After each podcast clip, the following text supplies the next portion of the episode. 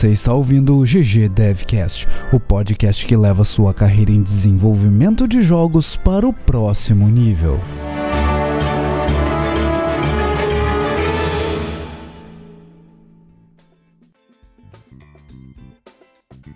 Fala galera, começando o episódio 40 do GG Devcast. Que loucura! Quem diria, hein, ô Juliano? Quem diria que a gente ia tão longe? Quem diria, é verdade, episódio 40. Nem tinha me dado conta, cara, que da semana passada, da quinta agora, já era o 39. Mas é, episódio e 40. E agora o 40. O que você acha disso, Monclar? Eu sempre soube. Sempre Eu soube sempre que era soube. episódio 40. Sempre É. soube que era episódio. Sempre soube que era episódio 40. Pro, pro episódio 50, a gente tem que pensar num, num negócio maneiro, né, cara? É verdade. O que a Tem. gente vai fazer no episódio 50? Vai ficar surpresa Não pra sei. gente também. Vai, vai ser surpresa pra gente. Quando a gente chegar no 50, a gente lembra, a gente pensa. Isso. Ai, Se tiver sugestão aí, manda pra gente que. Manda, manda aí, só faltam dois meses, então. É, tá, o countdown. Vai ser um Count- super episódio. Olha aí.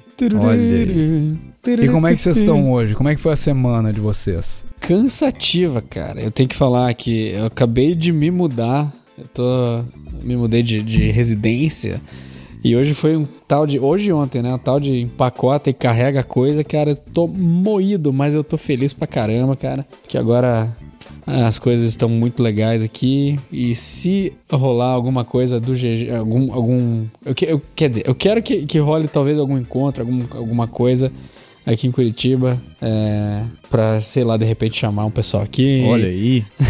Olha Fazer aí. Os fazer um apoiadores já churrasco, estavam não sei. combinando lá um Fazer um open cara. house. É, imagina, mas daí, é, a casa não é, não é assim, né? não, não é uma Fazer um- mansão. um não mano. tão open assim, house. É, não, é o open house, mas é tipo, deu um passo ali, beleza, né? Já chegou na, na outra, na outra parede lá do fundo.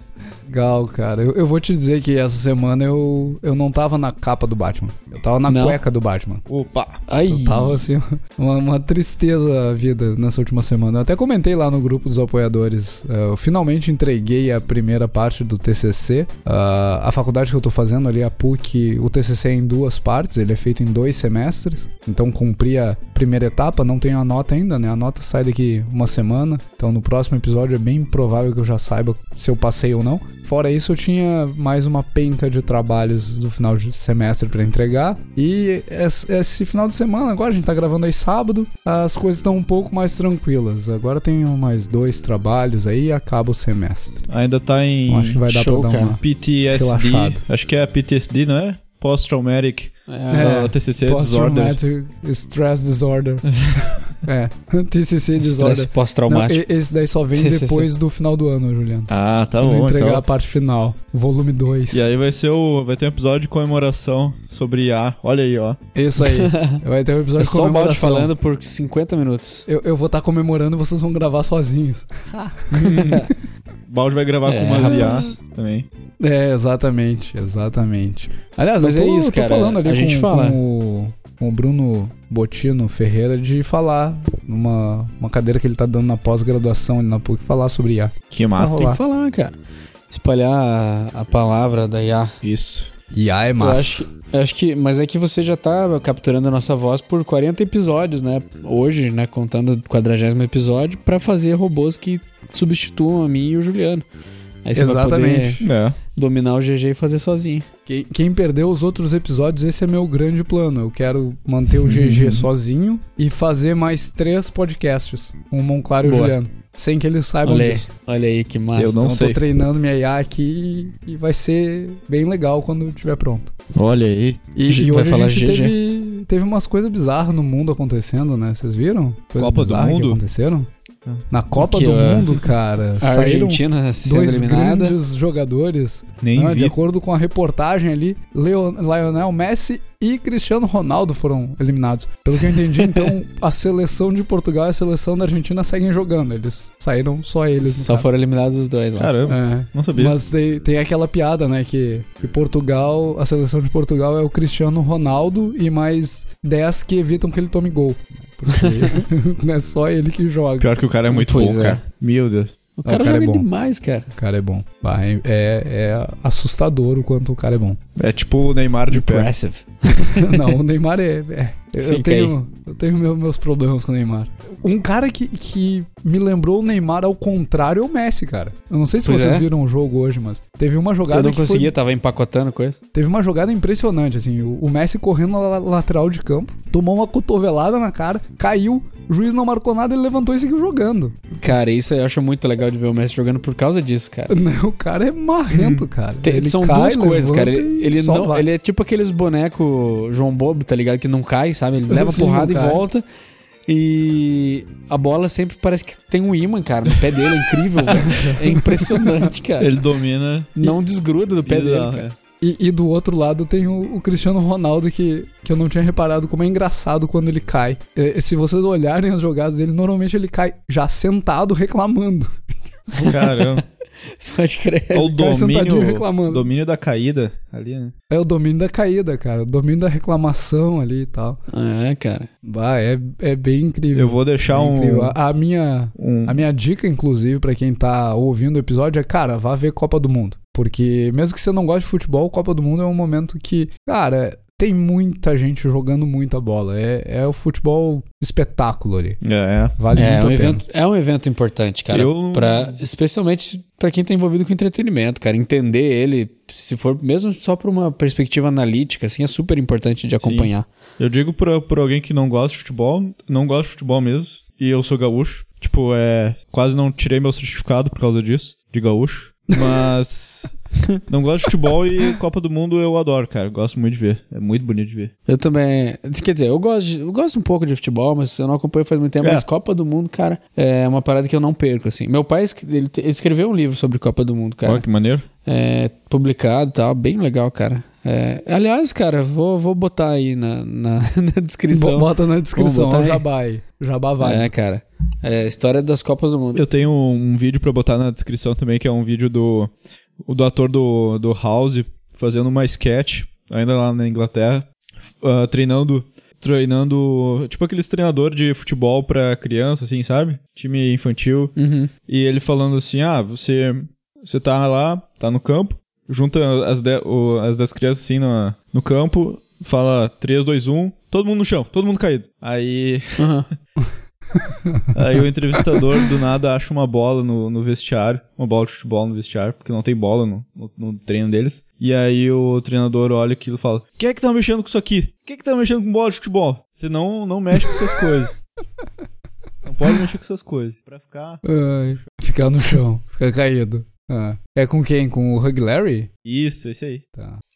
Ó, o livro Legal. do meu pai é o Enciclopédia das Copas do Mundo. É, a última edição dele foi publicada em 2014, na Copa de 2014. É bem maneira, tem estatísticas, umas paradas bem legais. Pô, legal, Enfim. cara. Legal. É massa, cara, tá? O link tá aí. Tri. E, e no dia que esse episódio vai no ar, então, né? Você tá interessado aí na Copa do Mundo.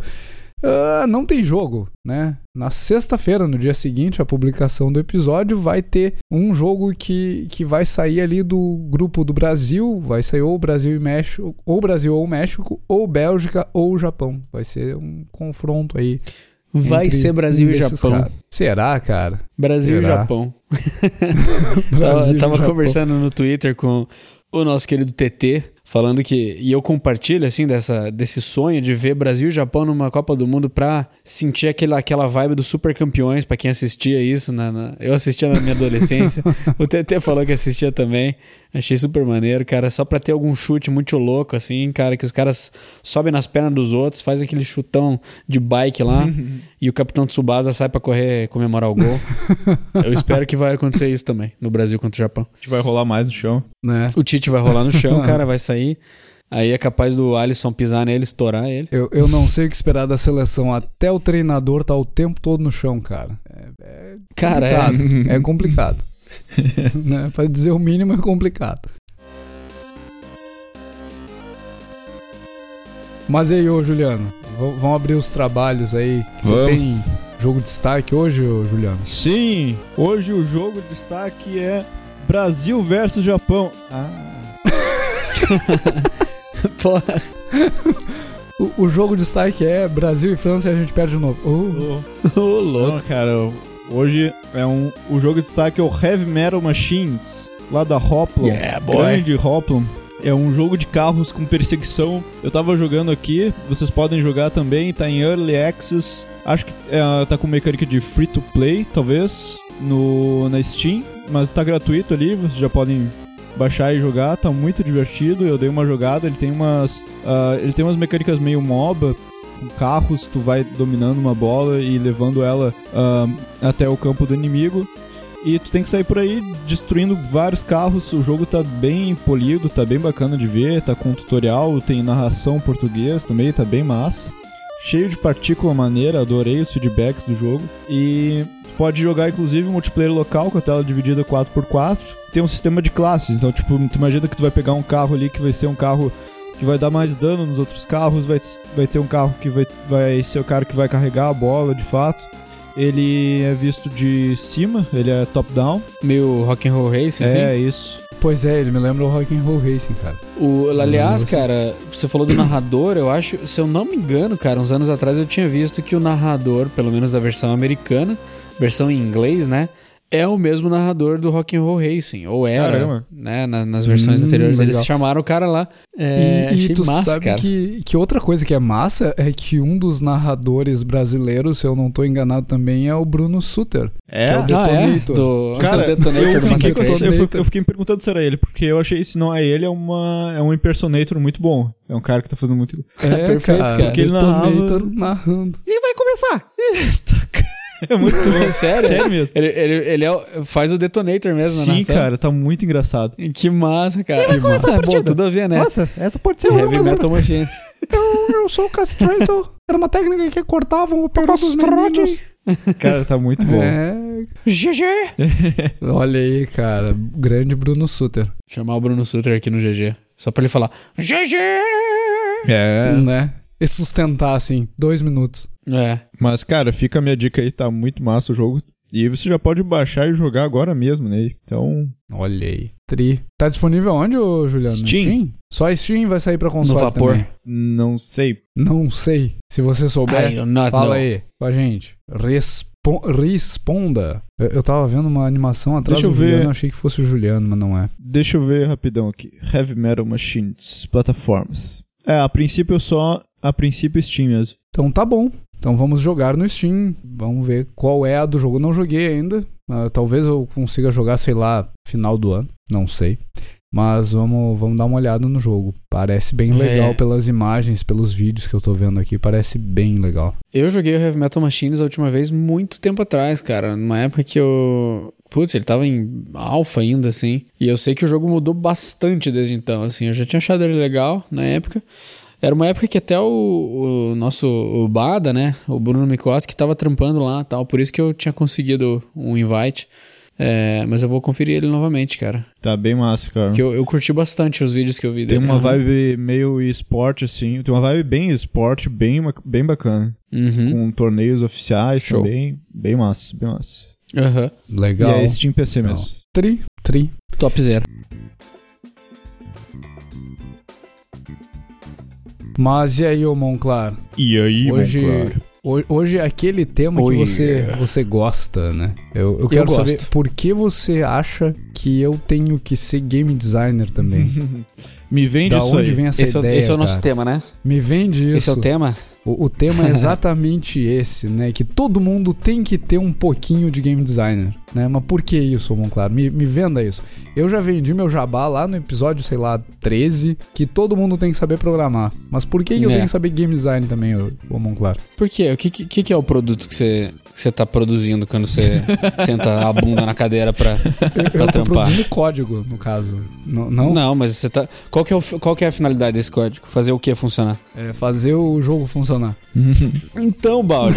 já, já, já começa por aí. ele já tentou começa por aí escapar. essa ideia. Mas ele não se ligou Eu que ele. Tentou, fugir. ele tentou. Mas eu, eu fui. Eu, eu peguei o programador na própria lógica dele ali, entendeu? Eu ia dizer, é pra fazer o binário funcionar, né? Que é- pra fazer o binário do que é do jogo, né?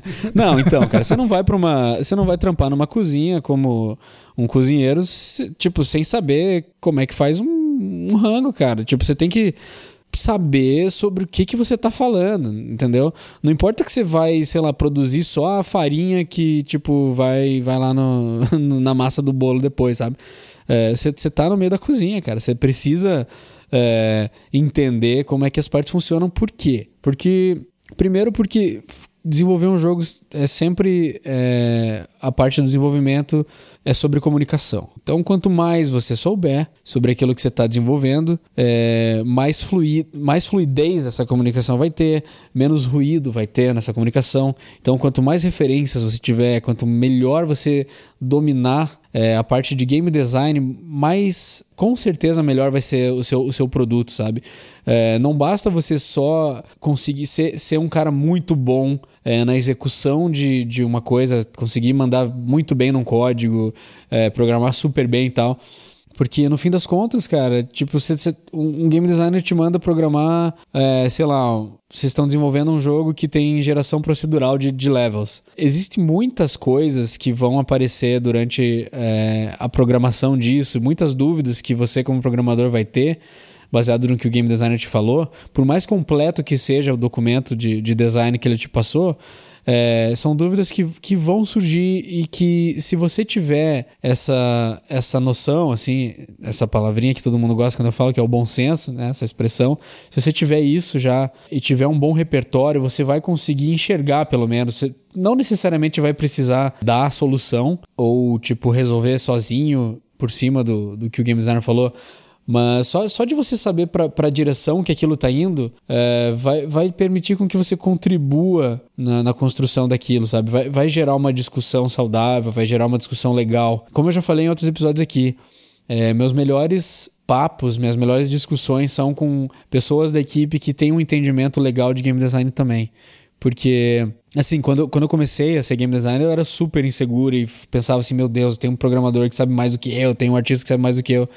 Mas assim, sabe, quando, conforme eu fui amadurecendo, evoluindo, pegando mais experiência, essa, esse meu medo e essa minha, é, essa minha vontade de evitar essa situação viraram, na verdade, é, do avesso. Assim, eu, agora é tipo, nossa, que maravilha que esse, que esse, esse programador sabe um pouco de game design, que maravilha que, que esse artista manja, que maravilha que esse que esse é, sound designer sabe também de, de game design, porque, cara, tá tudo, tá tudo interligado, sabe? Se você, digamos assim, for falar com um sound designer que sabe é, sobre game design, é, a discussão vai ser muito mais direto ao ponto, sabe? Ele já vai trazer soluções dentro da área que ele domina é, para às vezes coisas que você é, vai precisar ou que você nem chegou a pensar ainda, sabe? Cara, isso se aplica a qualquer uma das áreas, sabe?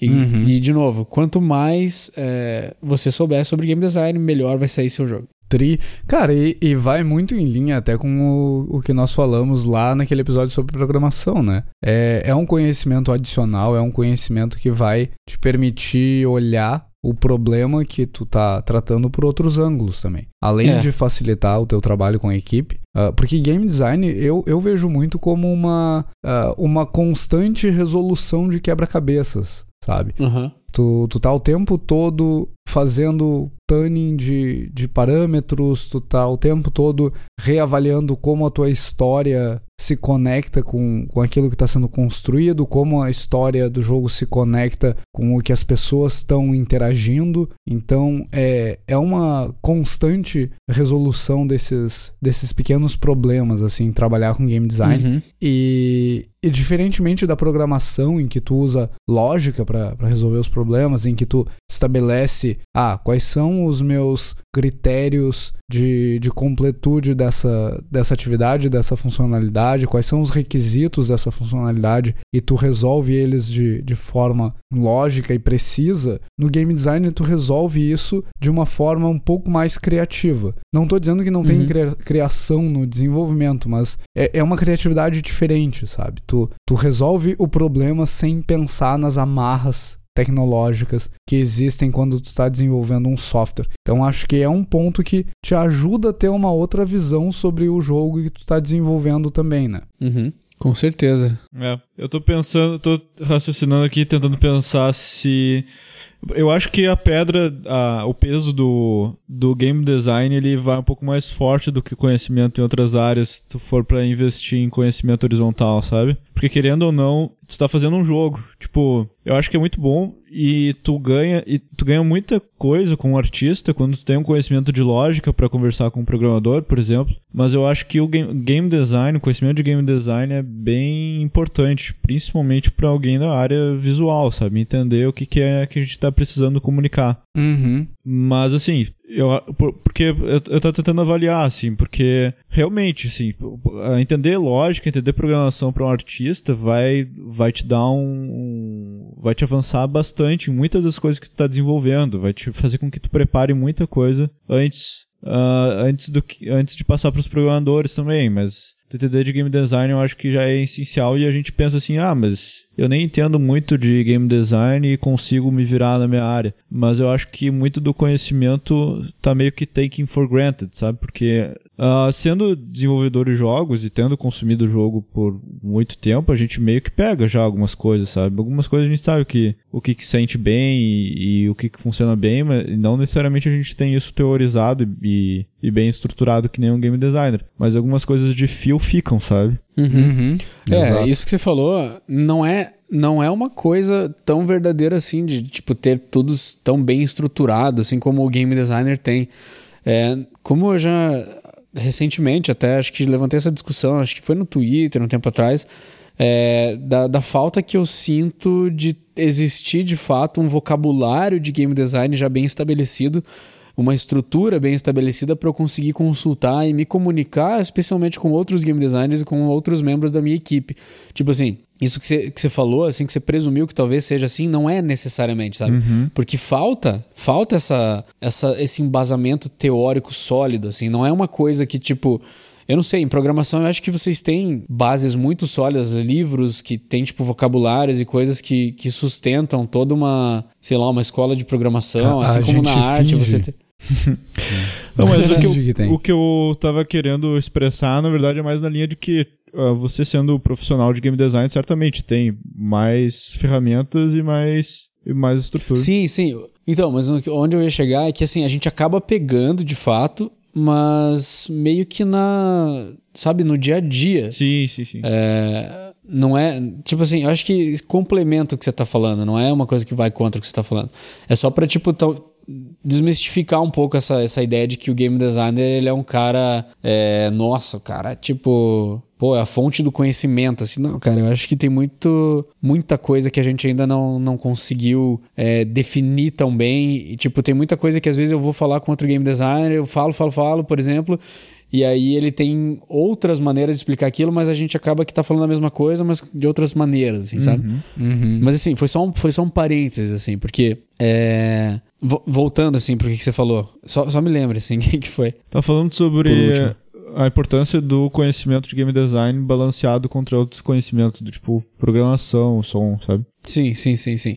É, daí com certeza. Tipo, a, a única, o único porém disso é que fica difícil de a gente é, transferir esse conhecimento, sem ter esse vocabulário tão bem estabelecido. Mas, assim, a gente acaba referenciando outras mecânicas de outros jogos, a gente acaba fazendo tudo muito na base da referência. Então, por isso que é bom para você, sendo um game designer ou não, é, ter bastante referência, porque com frequência o papo que você vai ter com o seu game designer ou o papo que você como game designer vai ter com a sua equipe é, vai acabar se apoiando em referências de jogos que, que, que existem aí no mercado, que são assim, que são patamares para certas mecânicas, alguma coisa assim sei lá, se a gente for falar de é, mecânicas de MMORPG, é impossível a gente não referenciar o WoW. Sim. Se a gente for falar de Action RPG, é impossível a gente não referenciar Diablo. Se a gente for falar de FPS, é impossível não referenciar é, Counter-Strike, sabe?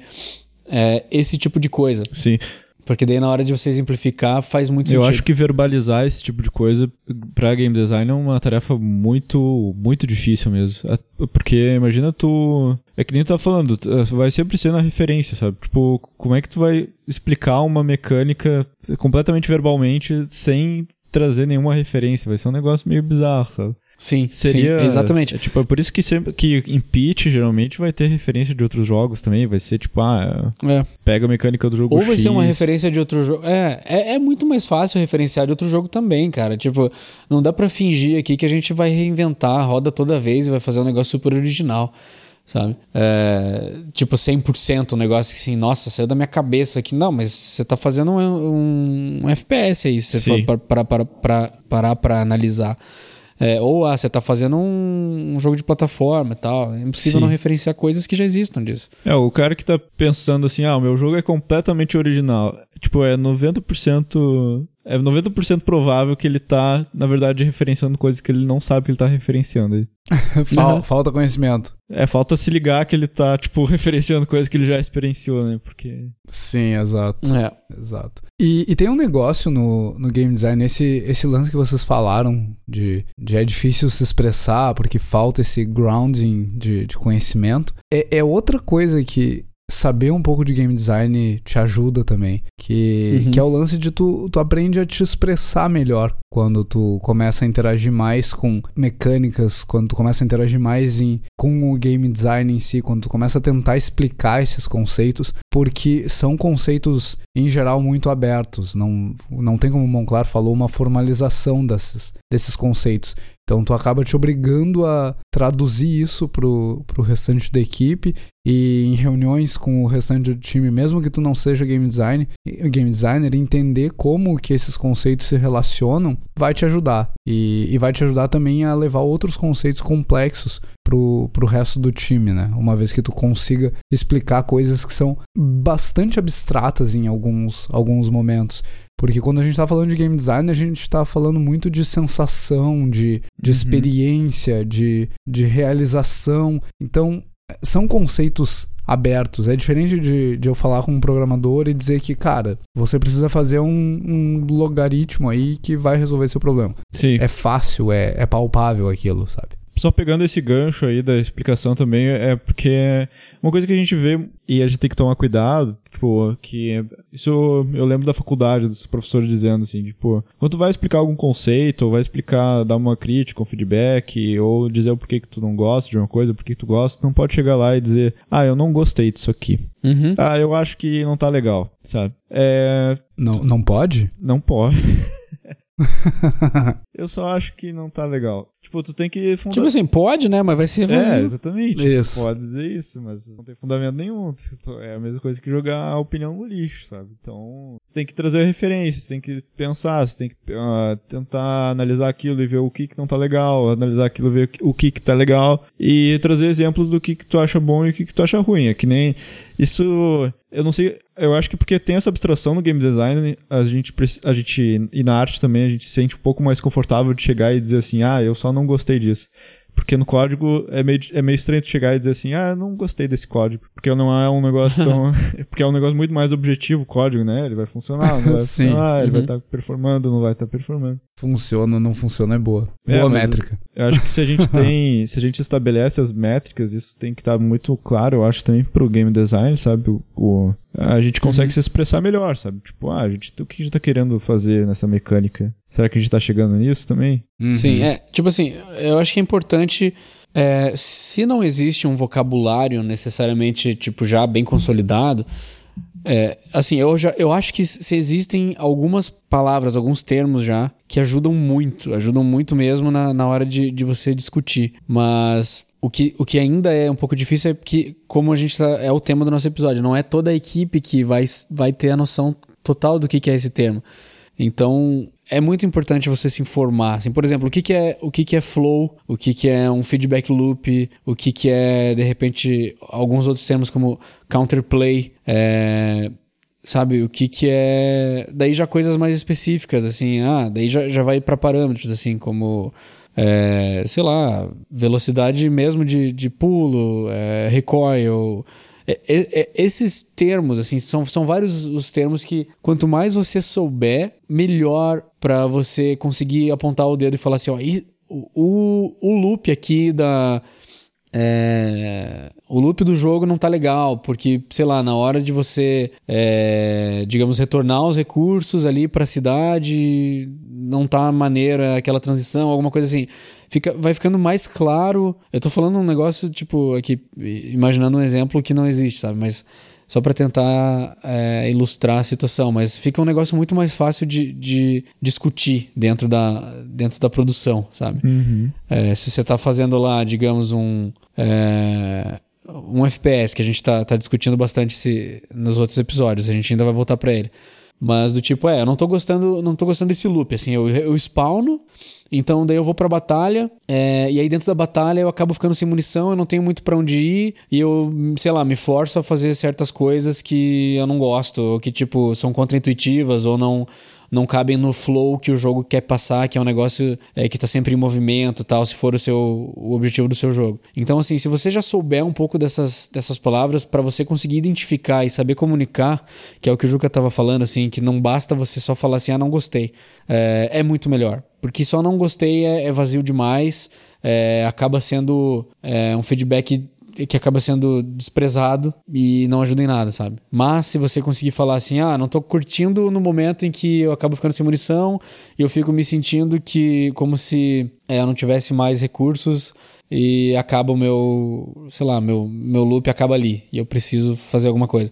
É, é eu tô falando isso como um exemplo real que aconteceu no Balist uma, uma época lá, é, sobre questão de munição e de health packs que você não que você tinha que voltar para base, interrompendo aquele seu flow, tal, para se recarregar e tal. E isso foi mudado depois de um tempo, assim, no Ballistic Overkill isso aí já tá resolvido.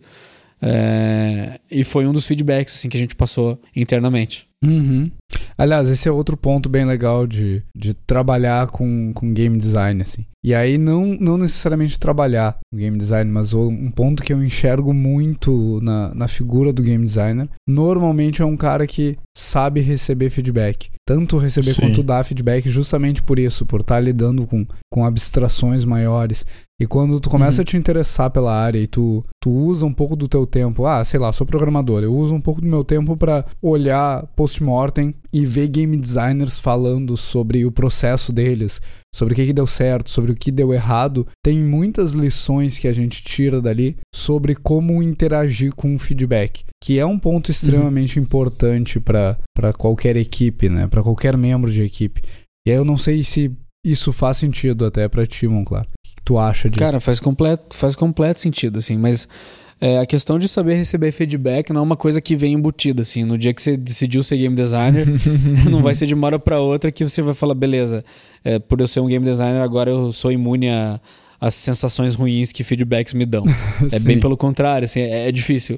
Porque, mas, mas saber receber feedback é uma skill essencial pro game designer. Se ele não souber é, abrir a mente dele, não vai dar certo. É você que precisa... tu, tu acaba interagindo mais também com feedback, né? Tu, tu recebe Sim. feedback de todas as partes o tempo do inteiro, time, é o tempo assim inteiro, como tu dá inteiro. feedback para todas uhum. as partes do time, né? Sim, então é, é, é praticamente obrigatório pro game designer se, se desapegar é, da parte emocional daquilo que, que vão dizer do, do seu projeto, sabe? Ou sobre uma ideia sua. Você tem que começar a se distanciar dessa coisa de tipo ah, quando as pessoas criticam uma ideia, elas estão me criticando. Isso aí tem que morrer, uhum. sabe?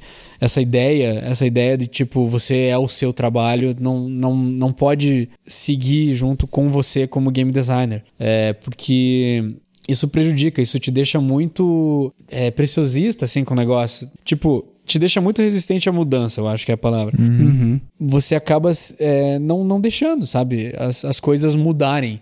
Você tem que olhar com, pro, pro, pro seu game design como algo completamente fluido. Ele não, não é e, e nunca vai ser um troço é, escrito em pedra, especialmente no, na, na, primeira versão, nas primeiras versões. Eu acho que durante assim uns 80% talvez do seu desenvolvimento do jogo, ou mais, cara, ou depois até pós-launch, assim as coisas não são escritas em pedra, cara. Tipo, desapega, sabe? O quanto antes e, tipo, abrace, na verdade, essa, essa questão de ser um negócio fluido, sabe? Eu gosto daquela frase do Bruce é, Lee, é, de fluir como água, sabe? Que a água se adapta, ela se molda de acordo com a, o, o, o recipiente onde ela tá. Sim. É, com o terreno. É, é um pouco isso, assim, sabe? Ser, ser game designer. Você tem que se adaptando ao que o seu jogo está pedindo, ao que seus jogadores estão pedindo, porque aquela sua primeira ideia original zona, assim, assim que está na sua cabeça, ela é muito crua. Ela, assim, eu, eu tô para conhecer um projeto é, onde a ideia que, que foi lançada foi exatamente a mesma ideia que foi conceituada, sabe? Eu acho que é impossível isso, isso dar certo, a não ser que é, a sua intenção seja essa mas aí já, já deixa de ser um jogo que tem como objetivo ser talvez comercial ou, ser de fato um entretenimento, porque aí acaba sendo, sei lá, é um troço diferente. Uhum. Quando, a gente tá, tá, quando a gente tá se propondo a fazer jogo, é, a gente precisa manter isso em mente. É, é essa parada aí da metamorfose ambulante, assim, sabe? Sim, sim. É, e como a gente falou, é muito útil em qualquer área ter essa, essa skill e, e tu interagir mais com game design te ajuda a construir essa skill. É, é como tu falou, não é uma, uma bala de prata, não vai te transformar instantaneamente num profissional melhor, uhum. interagir mais com game design, mas vai te ajudar a ter essa, essa conceituação e, e vai te ajudar nessa construção dessa, dessas habilidades, né? E tem um ponto que também interagir mais com game design é que tu consegue entender por que que tu gosta dos jogos dos quais tu gosta, sabe? Sim. Em sim. geral a gente não consegue explicar e, e isso é, é, é uma coisa que às vezes atrapalha na comunicação. Eu não consigo dizer, ah, eu, eu acho que a gente deveria explorar essa mecânica aqui porque eu gosto dela. Ou porque eu gosto de um jogo que aplica essa mesma mecânica. Se tu uhum. aprofunda teu conhecimento e passa a entender mais como e por que essas mecânicas te emocionam, ou por que, que essas, essas mecânicas te desafiam, por que, que elas te mantêm preso naquele jogo, vai ser mais fácil. Tu não vai explicar a tua ideia em termos de, ah, vamos fazer assim porque no jogo que eu gosto tem isso e é legal. Não, tu vai dizer que, uhum. ah, vamos fazer assim porque essa mecânica engaja, porque ela provoca um sentimento de risco-recompensa. Ela tem uma relação sim, boa de risco-recompensa, sabe? Então tu começa a estabelecer esse parâmetro. É isso, cara. Você começa a enxergar as coisas menos é, envoltas em tudo aquilo de um, algum outro jogo de referência. Começa a enxergar as mecânicas como elas são. Você começa a enxergar ela como um loop, você começa a enxergar ela como um fluxo de recursos, sabe? A indo para B, que converte em C e etc. E isso facilita você adaptar as coisas. E tem outra, assim, tipo, você saber um pouco mais sobre game design, é como o Baldi estava falando, às vezes você vai estar tá trabalhando num jogo que pode não ser o teu, do teu gênero favorito, pode não ser algo que você particularmente goste, mas você entender que aquele jogo é feito para um outro público e entender os porquês daquilo, às vezes vai te, vai te ajudar muito a conseguir encarar aquele trampo como algo mais natural e, e não, tipo, ficar com aquela resistência de tipo, ah, eu não gosto desse jogo, eu acho ele um saco. Se você entender que aquele jogo não é feito necessariamente para você que você não se encaixa naquele público através de uma lente de game design, até porque game designers com muita frequência fazem jogos que não são da, digamos, da praia deles, vai facilitar bastante porque você começa a enxergar aquilo como, que nem o Baldi falou, como é, só recursos, como peças, como uhum. é, só o bare bones assim da coisa, sabe? É, e eu acho que é, é saudável ver isso. Até porque depois você vai ter já essa experiência e você pode,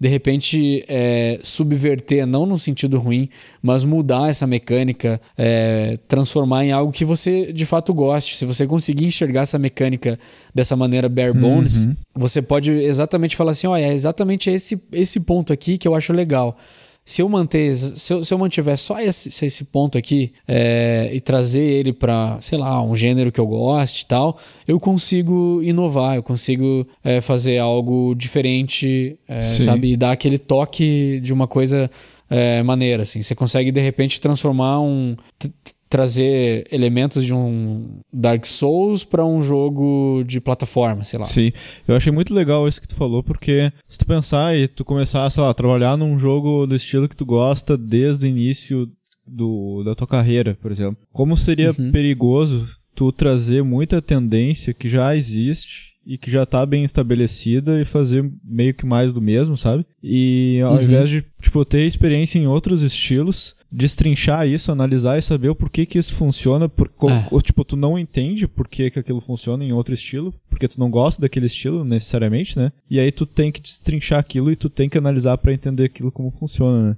Boa, boa. Eu acho que muita, muita coisa, muita treta seria evitada se as pessoas parassem de, de olhar para os jogos como, ah, esse jogo é um lixo. Ao invés de olhar assim, pensar assim, esse jogo não é para mim, entendeu? Ele, ele claramente não é um lixo se ele, tipo, tá fazendo, fazendo tanto. É, claro, existem jogos que são uma bosta, mas é, eu tô falando assim. Jogos que são comercialmente bem sucedidos, jogos que tem um público grande, que tem um público específico que tá sempre super satisfeito com ele, sabe? Cara, você não pode. Eu acho que é, é até irresponsabilidade sua falar que o jogo é uma bosta e desconsiderar ele completamente, sabe? É, dá uma olhada porque ele, ele com certeza vai ter o seu valor. É, eu acho que. Até falei brincando ali que tem jogos que são uma bosta, assim, mas. É, tipo, por mais é, contra algum jogo você possa ser, ou por mais que você deteste algum tipo, algum jogo em específico, algum gênero em específico, é, ao invés de olhar para ele com, com esses olhos, tente olhar com, com esses olhos de que é, você não é o público dele. Eu acho que vai amenizar muita coisa e vai ser enriquecedor. Sim, muito bom. Eu acho que essa parte de referência também é muito bom para todo mundo, né? Jogar várias coisas diferentes e trazer mecânicas diferentes. Vai ficar meio. Uhum. É meio estranho uh, toda vez que tu trazer referência, trazer referência de um mesmo jogo, sabe? Sim, cara, é, é, é ruim isso. É, é, cara, acaba sendo, tipo, contraprodutivo, uhum. sabe? Você acaba fazendo só um clone, só que diluído, sabe? Do, do jogo que você tá trazendo Sim. só de referência. Você acaba só pegando coisas dele e, tipo, você deixa de, de pensar. Você, de, você deixa de horizontalizar na questão de inovação, sabe? Uhum. Tipo assim, ah, a minha única referência é Minecraft. Minecraft, Minecraft, Minecraft, Minecraft. E aí, ah, mas porque no Minecraft é assim? Porque assim, ah, no Minecraft o crafting funciona assim. É. Ah, a construção é assim. O combate é assim. Cara, você tá fazendo um Minecraft diluído, porque você definitivamente não vai ter o tempo, a equipe e os recursos para fazer um outro Minecraft. E outra, se você tá fazendo só isso, é, dificilmente você vai conseguir fazer algo com diferencial. Você vai só, tipo, fazer um troço, sabe, que ninguém vai notar. Sim. Se isso tiver é, isso é umas experiências rasas em outros jogos, tu vai estar tá adicionando experiência rasa num negócio que já está diluído, que nem o Monclar tá falando. Exato, exato. É bem aquilo que tu já trouxe, acho que em outro episódio, do tipo. Acho que era do Miyamoto, que ele tinha experienciado, vivido várias experiências na infância ah, dele, trazido aquilo para dentro do jogo, e aí se tu vai como desenvolvedor desenvolver em cima daquelas experiências que foram traduzidas já pelo Miyamoto, tu já vai estar, tá, tipo, uh -huh, sim abstraindo mais uma vez Cê... e não tá. Sim, abstraindo da abstração, Isso, é. assim, sabe? Tipo, não tem nada de errado, eu acho, você pegar essas referências, mas se ela for a única referência sua, acaba sendo. acaba ficando pobre, né? Sim. E uma última coisa, cara, que eu tinha a respeito de, de game design, assim, uh, que Agora talvez mais. gere. Hã? Não, não, não tem não mais tem respeito mais de a game design? Não, não tem mais respeito. uh, que talvez gere controvérsias, mas enfim, é, é uma visão que eu tenho a respeito da área. É uma das poucas áreas dentro de desenvolvimento de jogos que se tu tiver como hobby, por exemplo, trabalhar com game design e, e desenvolver jogos e projetar jogos, uh, tu consegue fazer sozinho. E aí tem dois aspectos a respeito disso. O primeiro é que eu, eu acho que pode ajudar, tu, tu comentaste de, ah, de, de ficar inseguro com o que tu tá fazendo. Eu acho que esse, esse aspecto do game design pode te ajudar a criar segurança com o que tu faz. Porque tu não é obrigado a apresentar o que tu tá fazendo para ninguém. E, é. e tu consegue avaliar tuas próprias ideias, tu consegue te testar, porque é um mundo mais de ideias e, e, conceitos do que um mundo mais formal, como a programação, por exemplo. E, e cara, é, é um negócio que tu consegue fazer até se tu, se tu não souber nada de computação. Tu consegue fazer design de jogo em papel, sabe? Então, uhum, uhum. Esse, esse aspecto do game design eu acho muito interessante, porque tu consegue levar os conceitos que são aplicáveis a um jogo uh, de PC, de console, a um jogo de tabuleiro. Então tu consegue testar tuas ideias de uma forma muito mais prática, uma forma muito mais rápida. E, e nesse aspecto eu acho que todo mundo deveria tentando entrar na área ou já dentro da área e querendo uh, expandir seus conhecimentos, como o Juliano falou, aplicar tempo em aprender sobre game design e nos jogos que, que você faz como treinamento, como forma de aprendizado, aplicar game design também. Não, não se fixar, ah, eu sou programador, eu quero ser programador, vou só programar e fazer um monte de cubos ali e deu, e, e isso é, é o meu jogo. Vai ser legal, vai te ensinar a programar, mas aproveita o exercício e faz a parte game design da coisa também. Treina esse outro lado. Idealiza uma pessoa jogando. O que, que a pessoa vai experienciar no teu jogo? E, uhum. E aí, cara, tu não, não precisa ter um jogo fantástico para aplicar conceitos de game design. Eu sempre lembro do, do Thomas Was Alone. Cara, o jogo é extremamente simples e as mecânicas são extremamente poderosas. Quem não jogou o jogo vai jogar, vale muito a pena. E, e cara, eu, eu acho que todo mundo como é o título do episódio, tem que aprender sobre game design, porque isso nos faz melhores desenvolvedores de jogos ao longo de nossas carreiras. Uhum. É que assim, né, para reforçar isso, cara, você tá, de novo, que a gente falou no começo do episódio, você é um artista, você não tá pintando um quadro, você tá fazendo um jogo, sabe? Você não tá ali puramente para exercer toda a sua, sabe, seu poder de, de criação visual é, e pronto, sabe? Tipo, você pode fazer uma, cara, uma obra linda ali, fenomenal, mas se ninguém conseguir interpretar aquilo na questão de é, gameplay, se ninguém conseguir interagir com aquilo, dificilmente vai, vai, sabe, ser alguma coisa relevante como jogo. Mesma coisa programação, você precisa é, saber como aplicar aquilo, sabe? Não adianta nada você conseguir fazer geração procedural e fazer um milhão de é, coisas. Que coisas são essas, sabe? Você precisa, você precisa definir o que são essas coisas. São mecânicas, sabe? São. É, sabe? Sei lá. É, putz, é, gameplay, feel, é, habilidades de personagem, esse tipo de coisa, sabe? É, você precisa definir isso para ficar maneiro, para que aquilo faça sentido. Não é, não é um simples sei lá, não, não são só linhas de código, sabe? Tem que ter um porquê. Uma maneira que eu gosto muito de fazer game design é através de comportamento, sabe? Que comportamento que eu quero que o jogador tenha é, em determinada situação. Se eu estou fazendo, digamos, eh, o desenvolvimento de um, de um inimigo, ao invés de pensar só numa mecânica ou num visual maneiro, assim, num vácuo, eu tento pensar o que, que eu quero que o jogador tenha de reação para enfrentar aquele inimigo. Por exemplo, ah, eu quero que o jogador, sei lá, digamos que seja um FPS, de novo.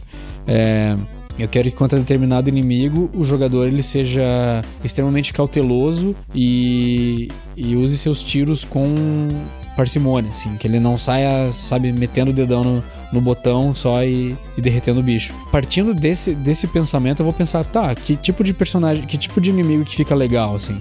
Ah, de repente é um inimigo que é, pode dar dano no, no, jogador se, se o jogador atirar no momento errado. Pode ser um inimigo que, que vai, sei lá, de tempos em tempos virar as costas e aí o jogador pode ir para cima dele. É, e vice-versa, sabe? Eu, eu, começo a pensar nesses comportamentos. É, isso não precisa ser só contra IA. Pode ser tipo PVP também, alguma coisa assim, ou até aplicado a level design. E, e, assim eu vou, vou criando alguma coisa significativa, sabe? Alguma coisa que divirta, alguma coisa que treine é, algum aspecto humano do jogador, alguma coisa que, que seja ensinada para ele e assim vai, as, as coisas vão fluindo, sabe? E, e, partindo desse princípio, eu consigo buscar referências que me ajudem a alcançar esse meu objetivo, sabe? Aí de repente eu vou começar a estudar sobre alguma coisa comportamental, sabe? Alguma coisa talvez sobre tempo de reação dos, do ser humano, tempo de reação médio, ou sei lá, esse tipo de coisa, sabe? Eu vou deixando as perguntas surgirem e eu vou buscando elas meio que naturalmente, assim, para conseguir chegar no, no, objetivo que eu quero. É, mais ou menos por aí. Massa. Tri. Você tem mais algum ponto, Juliano? Não, não, acho que o Moncara aí matou. Matou muito Matou bem. a charada. Acabou com nossos pontos. Não matei, não matei ninguém. eu, não, eu, não, tenho, não, eu tenho mais um ponto na real, cara. Né? se você quer seguir falando com a gente sobre game design e sobre desenvolvimento de jogos em geral, deixa seu comentário no nosso blog aqui, lá no ggdevcast.com.br. Se você está curtindo muito os episódios, entra lá no apoia.se barra ggdevcast, deixa seu apoio, vem fazer parte dos nossos grupos de apoiadores. Se você está se perguntando, os caras nunca mais vão fazer live, a gente vai fazer live ou Monclar? vai, cara, como rolou essa mudança aqui, se vocês vissem o meu, meu escritório, que é para ser, é para ser um escritório. Ele é só caixa hoje. Não tem nem. eu, tô, eu tô sentado no sofá gravando o episódio de hoje, então tá tudo muito zoado aqui. Mas assim que, que tudo se normalizar, a gente vai fazer live. O Mocar tá distribuindo os prefabs na casa dele ainda. eu tô, só um monte de caixinha. A, agora tá mais fácil, né, dentro. né, Juliano? É, porque dá pra botar uma caixa dentro da outra. Dá pra botar uma caixa dentro Olha da outra, aí. cara. Nested prefabs. Nested prefabs só levou 12 anos. Eu ainda nem olhei isso aí, cara, porque eu tô, eu tô mexendo na, na Godot agora.